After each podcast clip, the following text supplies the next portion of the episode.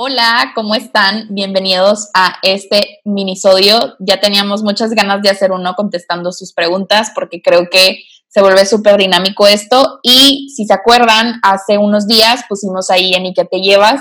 algunas preguntitas sobre el tema de la terapia o la terapia en línea, qué dudas tenían y también respecto como a esta parte ética de los profesionales, porque por ahí también les compartimos que nos dimos cuenta que muchas personas, pues desgraciadamente, están como tomando a favor esto de la terapia en línea y lo hacen ver como si fuera algo sencillo y que no se requieren tantas cosas. Entonces, para que tengan cuidado, estamos haciendo este minisodio. Sí, bienvenidos. A lo mejor sonó muy intenso este aviso, pero, pero bueno, ya saben cómo somos nosotras, que, que siempre buscamos brindar esta información confiable y claro, cuando nos topemos con cosas que nos llamen la atención o, o digamos, a ver, hay que, hay que informar a la comunidad de que debemos de tener cuidado con esto, pues siempre lo vamos a hacer y de hecho me acordé del, del episodio, según yo fue el primero de esta temporada, que hablábamos de, de ir al psicólogo y de cuáles son los focos rojos en los que me tengo que fijar de mi terapeuta. Entonces, si les gustó este minisodio, em, vayan a ese episodio que creo que está más completo. Pero bueno, hoy nos vamos a enfocar en, en estas preguntas sobre la terapia que, que, están muy padres, nos hicieron sacar apuntes. sí, están muy buenas porque creo que son dudas que quizás muchos pueden llegar a tener y no sabían, o igual personas que están buscando empezar su proceso terapéutico, pues les puede servir como orientación. Y como dice Pau, igual si tienen dudas más específicas, también al ratito les compartimos este episodio que ya tiene rato. Y bueno, la primera pregunta que nos hicieron es que si la persona debe tener una especialidad para atender un duelo. ¿Qué opinas, Pau? Pues siento que, y es algo que también platicábamos antes de responder las preguntas, que depende mucho del caso. Por ejemplo, si si yo acabo de vivir una pérdida o un duelo y yo ya sé que eso es lo, lo específico que quiero trabajar, pues claro, es mucho más fácil y, y, más rápido tomar este atajo de, pues me voy a ir con alguien especializado en duelo. Sin embargo, también platicábamos ahorita Linda y yo de cómo, bueno, a lo mejor yo ya estoy en mi proceso terapéutico y de repente me surge por ahí una pérdida o un duelo y pues ni modo que le diga a mi terapeuta, oye, pasé por un duelo, voy a cambiar por alguien más especializado. Entonces, depende del momento en el que se dé o del contexto en el que se, se vivan estas circunstancias. Si tú ya identificas esto, que es una meta que quieres em, trabajar directamente, pues claro, vete con, con alguien que ya esté especializado y, y que tú sepas que tiene estas habilidades extras o, esta, o este enfoque muy específico y bueno, si se da a lo largo de tu terapia y tú consideras que, que te ha ido bien con ese camino y, y, crees que lo puedes abordar, y estoy seguro que si tu psicólogo o psicóloga es, es un terapeuta ético y, y se saldría del alcance de, de, sus limitaciones, te lo diría. Pero si tú te sientes cómodo, eh, pues adelante. Y, y bueno, también hablábamos de otros escenarios que, que bueno, ¿tú qué opinas, Linda? Sí, justamente cuando platicábamos, Pau y yo, esta pregunta, le mencionaba que justo en consulta sí ha llegado a suceder personas que llegan con algunos duelos de, de pérdidas de personas físicas, porque si escucharon nuestro episodio de duelo, saben que no nada más para eso podemos vivirlo. Entonces, lo que yo le comentaba a Pau es también ver cómo la persona está viviendo el duelo. Por ejemplo, si se acerca una persona a consulta, ninguna de las dos tenemos como una especialidad en tanatología, que es como la rama encargada de estos procesos, pero pues yo creo que si la persona está viviendo como entre paréntesis un duelo sano, porque creo que cada quien va a vivir su duelo de distinta manera, pues obviamente igual sí es algo que se puede abordar en este tipo de sesiones, porque a lo mejor involucra más que la persona conozca de sus emociones, eh, eh, reflexione que lo, lo puede acercar a la aceptación, pero pues obviamente hay algunos duelos que a lo mejor ya están interfiriendo con la vida diaria de esta persona. Ahí es donde yo creo que es donde podría interferir un profesional, pero como dice Pau, yo creo que también los profesionales está en sus manos ver hasta dónde pueden apoyar a esta persona y cuando ya es hora de que la persona pues vaya con alguien específico, en este caso de tanatología. Y, ay, perdón. dale. yo, yo siento que tú también lo sientes, o sea, tú como, como persona, eh, pues todos sabemos cuando decimos, no, oye, sabes que yo creo que esto ya es, es algo muy intenso para mí, a lo mejor una atención más específica me ayudaría y, y creo que no tiene nada de malo, o sea, es como si, si yo tengo una molestia general en el cuerpo, pues quizás voy a un chequeo, chequeo médico general y, de ahí ya me, me pueden orientar a, a, qué doctor especializado ir.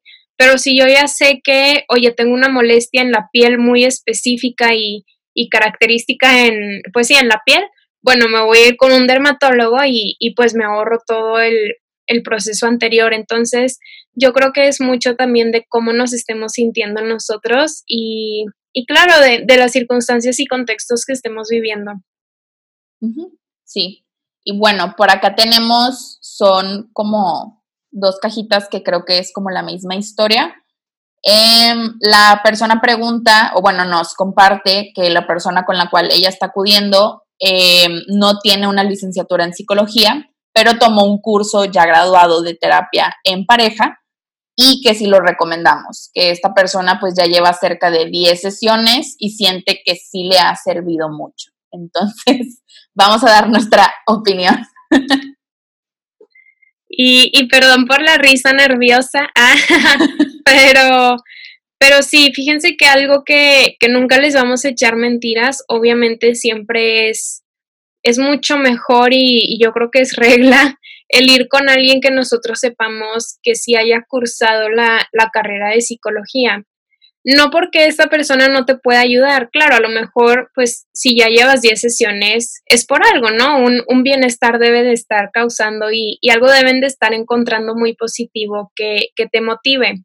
Entonces, si tú ya ves que esta herramienta a ti te funciona, pues sigue, sigue con ella.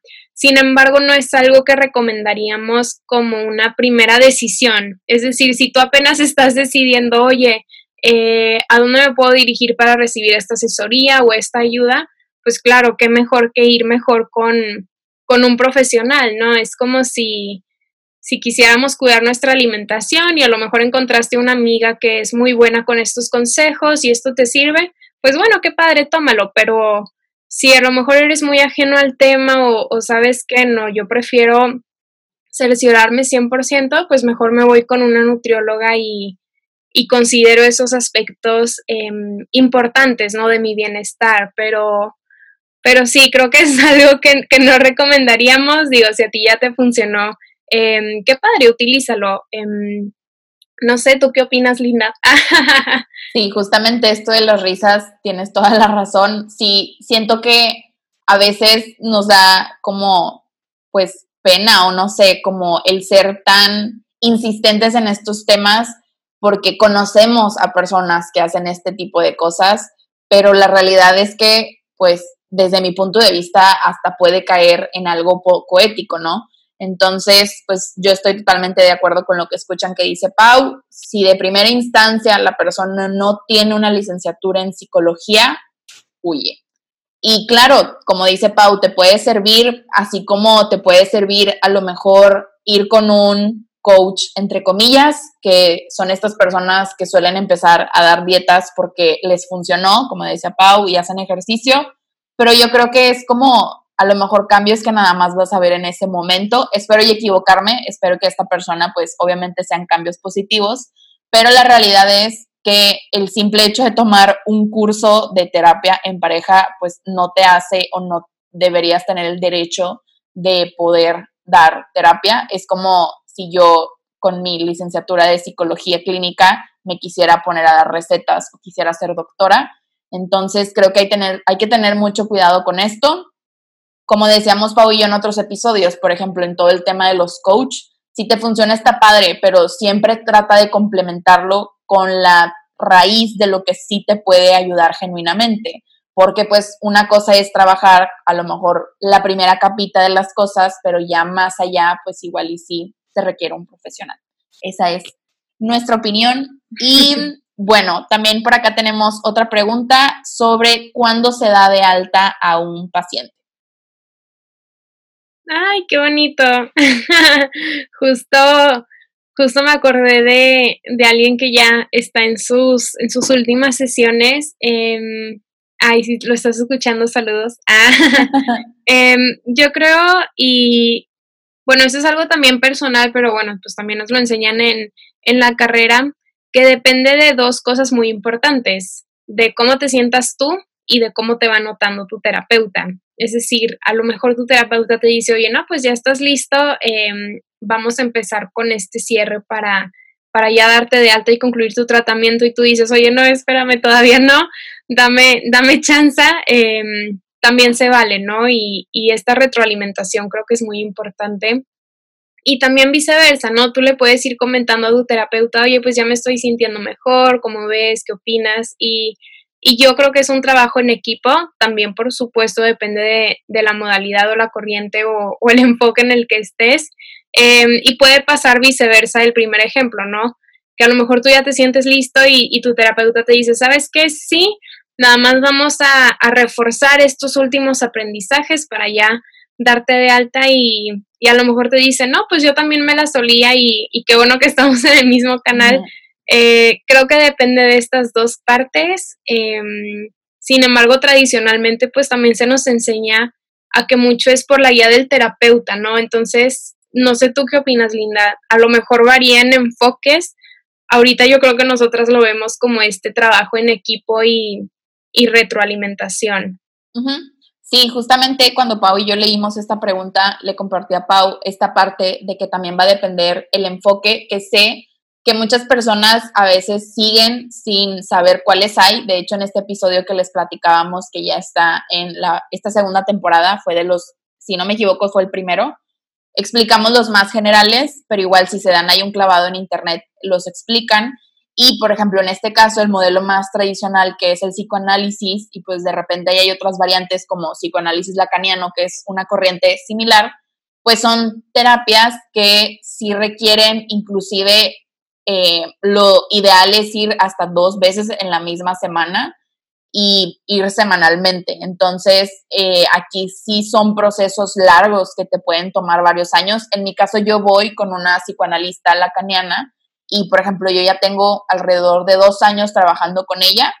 Y pues esto no significa que no haya un avance o, o que algo esté mal conmigo, ¿no? Sino esto significa que son procesos mucho más internos y y pues también, obviamente, cabe decir que me he tomado mis breaks porque se vale tomar sus breaks en este tipo de consultas.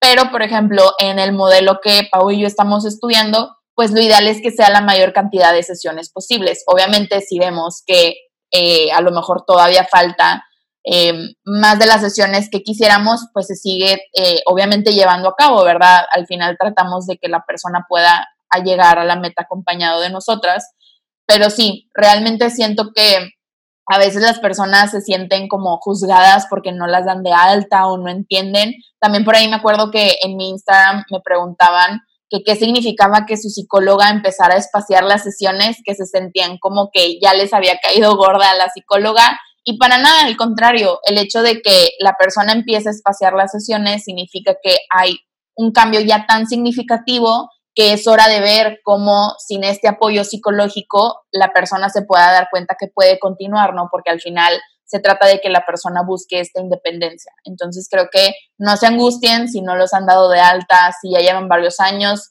chequen qué modalidad están viendo o inclusive lo pueden discutir con su terapeuta, preguntarle cómo, oye, es que pues ya se me hizo mucho tiempo, qué tenemos que hacer, qué sigue ahora y pues se vale, se vale también, si a ti ya no te está funcionando ese modelo, buscar uno nuevo. Creo que es lo ideal.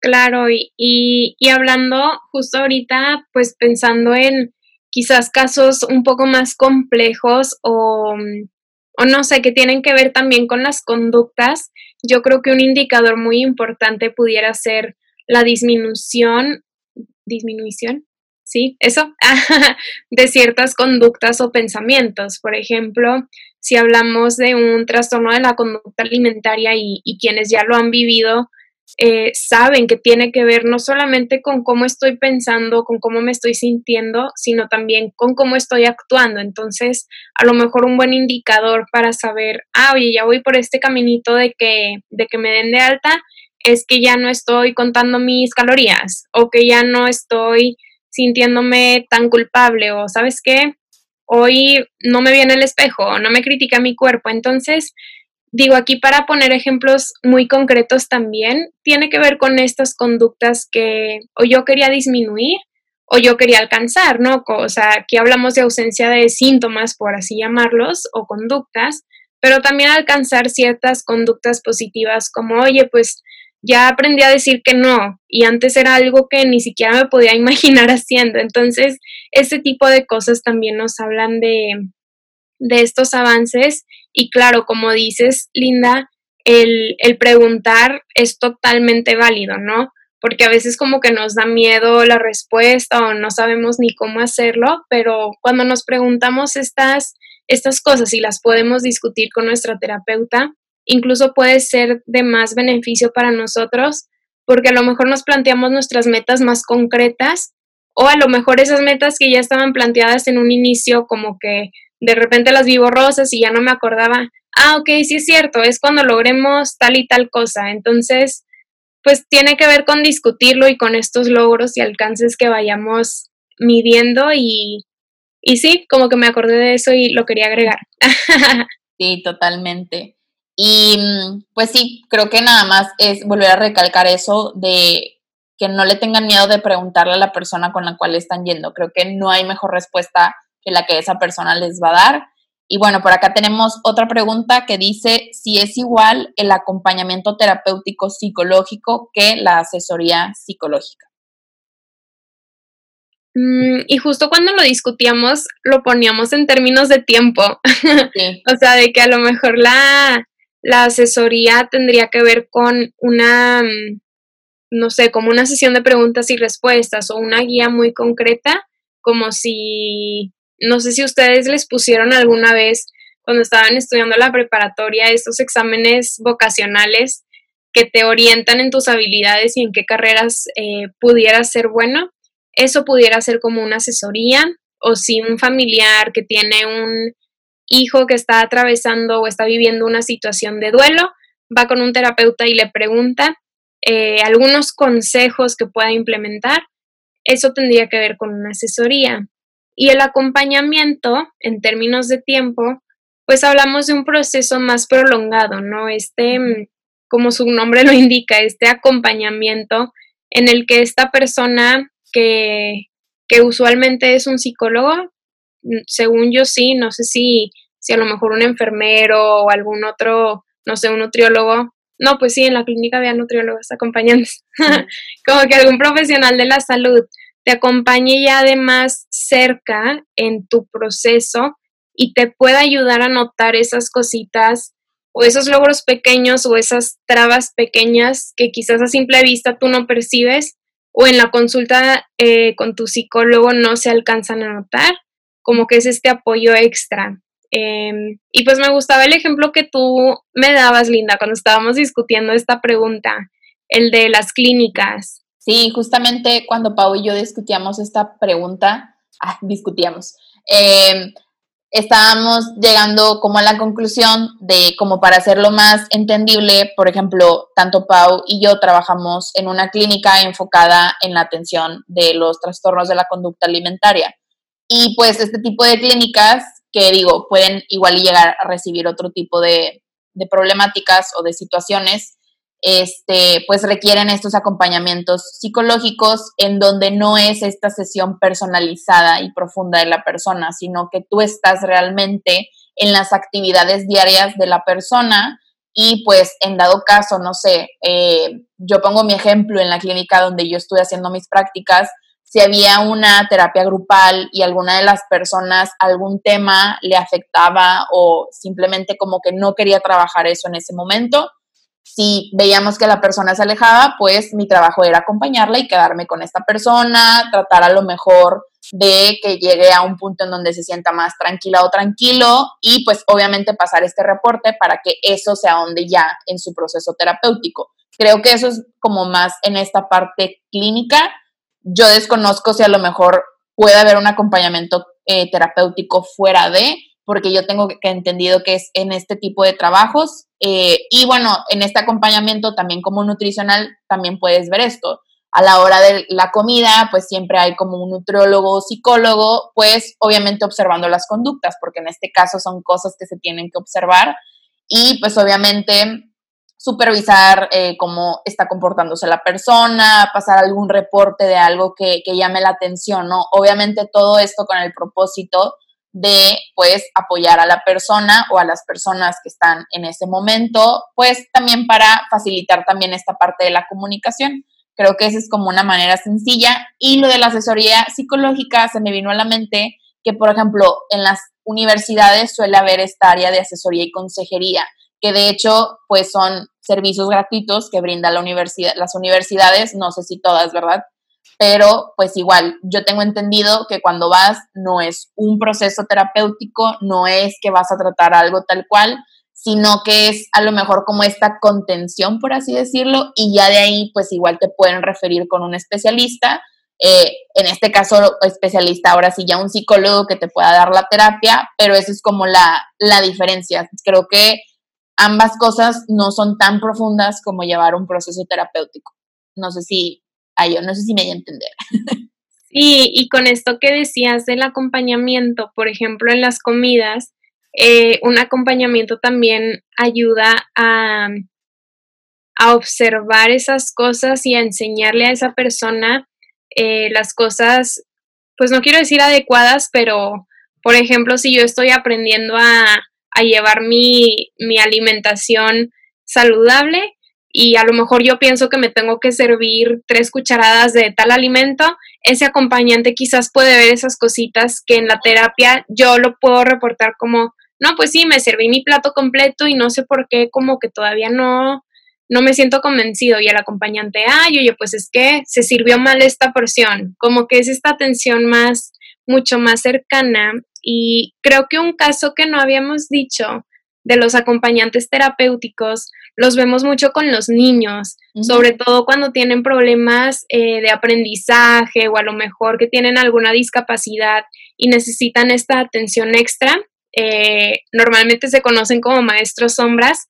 Eso también es un, un acompañamiento que tiene que ver con esta persona que te ayuda a, a adaptarte en momentos o contextos o situaciones nuevas o situaciones que a mí se me dificultan.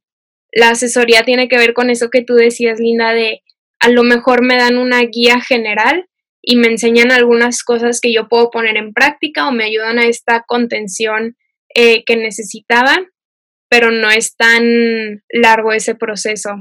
Esta pregunta se nos hizo muy padre porque les digo que sacamos notas, con esta pregunta fue con la que sacamos nuestras notas.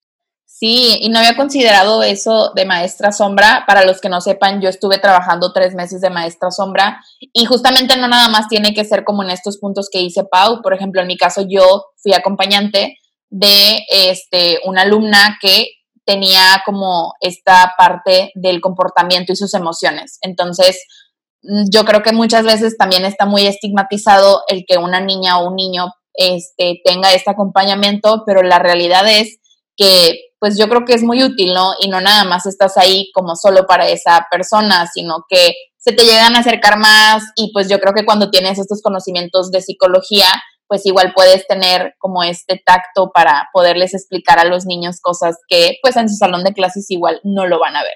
Entonces sí, eso está muy padre. Y bueno, última pregunta es, una persona que nos comparte que lleva tres años con su terapeuta y que ha visto crecimiento, pero justamente le pesa los años que lleva y se cuestiona si es ético. Entonces, creo que esto tiene mucho que ver con esta pregunta pasada sobre dar de alta y pues volver a dar este hincapié en la parte pues de que no se sientan mal. Yo le aconsejaría a esta persona que hablara con su terapeuta para asegurarse cuál es el modelo que están trabajando y pues ver hasta qué punto a esa persona eh, le está funcionando, porque también justamente algo que he escuchado mucho en personas que conozco es que no quieren cambiar de terapeuta porque les da como esta flojera de volver a iniciar un proceso, consideran que pues ya hablaron demasiado con esta persona y no quisieran volver a repetirlo, pero yo los invitaría a que se den la oportunidad. En mi caso, yo he estado con tres tipos de terapeutas diferentes obviamente en distintas etapas de mi vida. En mi adolescencia estaba eh, en psicoanálisis, que creo que ya lo había compartido, y después cambié la modalidad de cognitivo-conductual. Y, por ejemplo, a mí me sucedió que estando con esta psicóloga, me di cuenta que la problemática que yo estaba volviendo a presentar, pues no la iba a poder abordar totalmente con ella. Entonces decidí cambiar a esta psicóloga, con la cual les digo que ya llevo alrededor de dos años. Y pues sí, eh, lamentablemente es volver a empezar. De hecho, también puede suceder que, no sé, te refieran que no tienen nada de malo. Creo que al contrario, esto es muy ético por parte de profesionales cuando ven su límite y obviamente no quieren avanzar ni perjudicar a la persona. Y aquí lo que puede también pasar es que eh, de psicólogo a psicólogo igual y compartan información importante o que se ha recorrido hasta ese punto para que de ahí pueda partir la otra persona. Entonces, vuelvo a lo mismo, no tengan miedo de preguntar. Yo recuerdo que a esta psicóloga pasada, pues con el dolor en mi alma, porque me encantaba mi terapia con ella, le dije, ya no me funciona, ¿crees que me podrías referir? Yo le pedí que me refiriera y me dijo, claro que sí, o sea, al final lo que estamos buscando es tu bienestar y pues ahorita estoy donde estoy. Entonces, yo creo que esa es mi opinión. No sé si quieras agregar algo, Pau. Sí, me gustó lo que dijiste de como que este miedo o esta sensación de pues ya tenía confianza con, con este terapeuta, tengo que volver a iniciar y, y yo siento que algo que, que, nos puede ayudar cuando nos vemos en este tipo de situaciones o cuando nuestro psicólogo nos diga, este, te tengo que referir y, y, ay, se siente bien feo, pero tratar de no tomarlo personal porque realmente es por, por el bienestar nuestro. Em, pero algo que nos ayuda es pensar que que realmente no estamos empezando desde cero. O sea, quizás sí estamos empezando una nueva alianza o un nuevo equipo desde cero, pero yo ya estoy construyendo sobre esos logros que, que obtuve en cierta terapia, ¿no? O en este proceso, aunque hayan sido dos o hayan sido el logro de animarme a ir a terapia, eh, creo que eso es muy importante no olvidarlo y, y qué más. Ah, sí, pues esto que tú decías, Linda, se me hace muy importante hacerle énfasis, o sea, yo, como tú lo decías, pues depende mucho del tipo de terapia que estés tomando, o sea, si es un psicoanálisis, eh, si hablamos de que es un trabajo ético y, y también porque hay procesos que, que, toman más tiempo, ¿no? Y, y, personalidades que a lo mejor yo soy muy, eh, no sé, perfeccionista y me cuesta más trabajo aprender a, a tomar nuevas formas de pensar, bueno, pues me voy a tardar más, más tiempo que, que alguien que a lo mejor ya tiene más dominado ese lado. Pero algo importante que, que, que hay que aclarar y, que bueno, no les vamos a dejar de decir, es esto que, que si tú sientes que no estás avanzando, y puede ser mero efecto de que te sientes estancado o que, o que los avances son meramente de, de un día a la vez o de sabes que en este momento lo que importa es sobrevivir, em, pero cuando realmente sientes que no estás avanzando y a lo mejor tu terapeuta también te lo dice, ahí pudiera ser buen momento de decir, oye, ¿sabes qué? A lo mejor es momento de buscar otra opción o otro nivel, un nivel más alto de tratamiento o sabes que otro enfoque totalmente distinto porque, pues claro, se vale, digo, al final de cuentas es nuestra salud, emocional y nuestra salud mental la que, la que estamos cuidando. Entonces, sí, es como un médico, ¿no? Que nos dice, si, si notas que este medicamento no te hace ningún cambio, pues dime y vamos a ver qué podemos hacer. Entonces, pues creo que tiene que ver con estas partes de, de conocer el enfoque, conocer las metas, conocer qué tan profundo estoy trabajando y, y qué tanto tiempo toma, pero también cómo nos vamos sintiendo y, y cómo nos va notando también los demás siento que ese pudiera ser un buen indicador también. O sea, el, no sé, cómo te ven tus papás o tus amigos, como que, oye, han notado mejoría, igual ellos te dicen que sí y, y tú tenías este efecto de estancamiento que, que a lo mejor es que no lo veas. Entonces, siento que la conclusión a la que vamos a llegar es esta parte de cuestionarnos y de, claro, de atrevernos a, a cuestionar con, con, nuestro terapeuta. O sea, así como tú dijiste, Linda, de que no, pues le dije a mi psicóloga si me pudiera referir y, y ella, claro, con todo el gusto, eh, me imagino que también le costó, pero pues bueno, es reconocer esas limitaciones y, y totalmente, siento que es un, un trabajo en equipo. Sí, sí, sí, totalmente. Yo creo que ya como para ir cerrando, a mí solo me gustaría volver a recalcar esta parte de siempre preguntar, que se vale. Yo creo que a veces este papel como de terapeuta lo ponemos como en una autoridad muy grande en donde nos da vergüenza tener estas dudas, pero al final son cosas que no nos enseñan. Por eso Pau y yo creo que es una de las razones que quisimos crear este podcast para informar a las personas de cosas que no nos están diciendo o de información errónea que se suele compartir. Entonces, pues para todos aquellos que van empezando su proceso, no tengan miedo en la primera sesión, preguntarle a la persona eh, que inclusive pueden pedir su cédula profesional y ustedes lo pueden buscar en la plataforma. Eh, también pueden preguntarle a esta persona si además de las de la carrera de psicología, porque como les compartíamos en las historias, no basta con esta carrera para dar terapia, si ya está haciendo una maestría. Y por ahí me acuerdo que una persona me comentaba que pues obviamente no todo el mundo tiene el privilegio de automáticamente graduarse y empezar una maestría, pero en este caso también pueden preguntar que si la persona no se está especializando en algo, eh, ver si está siendo asesorado, que esto también se vale. Tú como psicólogo, cuando vas empezando, pagas por esta supervisión donde pues te van orientando con los casos o también puede suceder que la persona de terapia en un conjunto como de organización o de varios psicólogos donde ahí mismo se toca el tema de los casos. Entonces ya sabes que esta persona no nada más te está guiando solo, sino que está teniendo todo este apoyo de personas con más experiencia, que te lo pueden guiar de una mejor manera. Entonces creo que eso es muy, muy importante. Y pues digo, también no está de más, que creo que por ahí, no me acuerdo si lo puse en mi Instagram o lo pusimos en ¿Y qué te llevas? Pues que también se pueden dar la vuelta de los profesionales que nosotros seguimos. La verdad, siempre procuramos seguir personas que les vamos a recomendar. Existen lugares, por ejemplo, como Neopraxis, que se encuentra en la Ciudad de México, pero ya tiene esta modalidad en línea. Conocemos a la creadora de Neopraxis y pues a este conjunto de psicólogos que les recomendamos ampliamente. Y pues por ahí obviamente van a encontrar a más profesionales y pues cualquier duda saben que ahí siempre está nuestro buzón. Sí, qué padre. Pues muchas gracias por, por escucharnos. Siempre nos encanta compartir y, responder sus dudas. Hace mucho que no hacíamos esta dinámica en, en un minisodio y, y claro, ustedes, digo, algo importante que siempre les vamos a recomendar, no importa cuál tema sea, es esto de cuestionarnos y, y me gustó esto último que dijiste, Linda, como, oye, pues como el psicólogo se gradúa y, y no se supone que ya puede dar terapia. Entonces, sí, claro que puede, simplemente cuiden ustedes y, y cerciórense de que, ay, oye, esta persona está siendo supervisada, o si trabaja en un equipo terapéutico o multidisciplinario, como que con otros colegas que los puedan ahí instruir o si trabaja en un centro, o sabes que no, pues él se dedica a, esta asesoría, em, se vale, claro. Entonces, pues ahí por si se estaban preguntando que qué onda, cómo, cómo les traemos estas noticias, eh, ustedes se vale que, que, cuestionen, que pregunten qué o qué diplomados o cursos han tomado, que, que ustedes se cercioren de que pueden brindarles esta atención.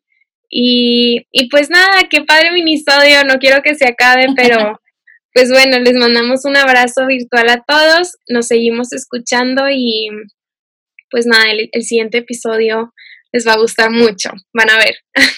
les mandamos un abrazo virtual. Bye. Bye.